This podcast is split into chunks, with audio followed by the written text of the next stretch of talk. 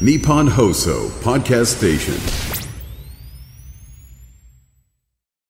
今週は東京都医師会幹事で小金井市にあります斉藤委員委員長斉藤博和さんをお迎えしています。え昨日までは脂質異常症について伺ってきたんですがえ今週の後半は増加傾向にあると言われている高齢者の心不全について教えていただきます、まあ、テーマが高齢者の心不全ということですけどやっぱりあの若い世代よりも高齢者の方が危ないっていうことなんですか？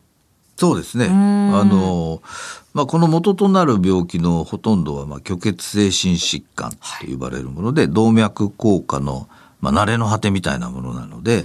ご高齢になるほど危険性は高まっていきますね。有病率って言って病気を持っている比率も大きくなってきます。であの増加傾向にあるということですけどその理由って何かあるんですか？例えば寒さとかそういうことなんですか？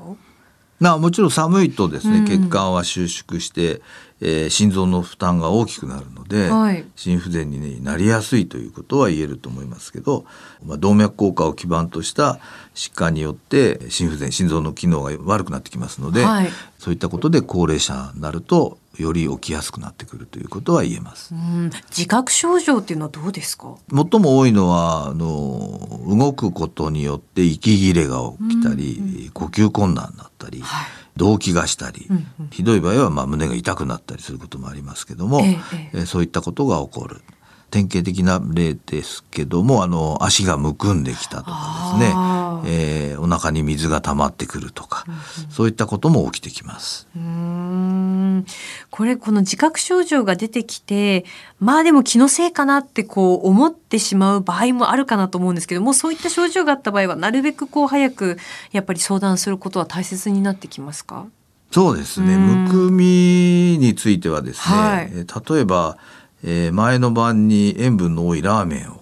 おおつゆまで全部飲んじゃったと。はいそういうようなことをすると普通の方健康な方でも足にむくみが来る場合もあります。はい。それから長い間あの飛行機の中でね、えー座っていれば足がむくむという経験はよくされると思いますが、はそれだけであれば、まあ、放置してもいいかもしれませんけども、うんうんやっぱり同時にちょっと歩いても息切れがしてくるとか疲れやすいとか、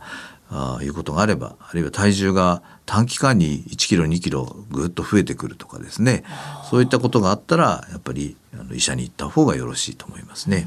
これあの心不全が大きな病気にこうつながっているっていうこともありますよね。まあ、心不全の末期には、まあ、命に関わるような状態になってくるわけですね。うん心不全を基盤として他の病気が出てくるということはまああまりないかな、あの肺に水が溜まるともうはい。呼吸ができなくなってきますので、えーそういったことがあると入院して少し良くしていただいてまた家へ帰ってきて、えーそういったことを繰り返すことになってきますね。ああそうなってくるとこう、まあ、心不全とちょっとこう付き合っていくような形になるっていうことですか？そうですね。心不全はあの、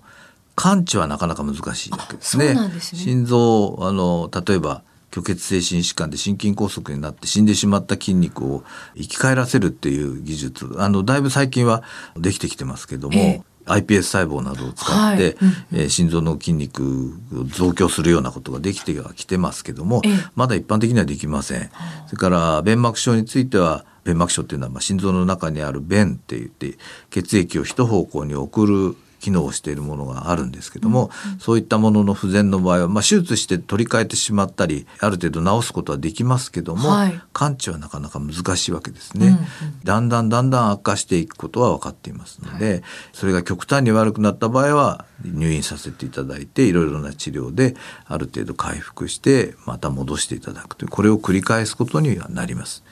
だ在宅における治療も非常に大事になってきますね。まあ、入院期間を減らしていく入院の機会を少しでも減らすためには在宅でそういった知識のある先生に見てもらうことも必要になってきます。動けるうちは外来でも結構ですけども、はいえー今週は東京都医師会幹事で小金井市にあります斉藤委員委員長の斉藤博和さんにお話を伺っています。先生、明日もよろしくお願いします。はい、よろしくお願いいたします。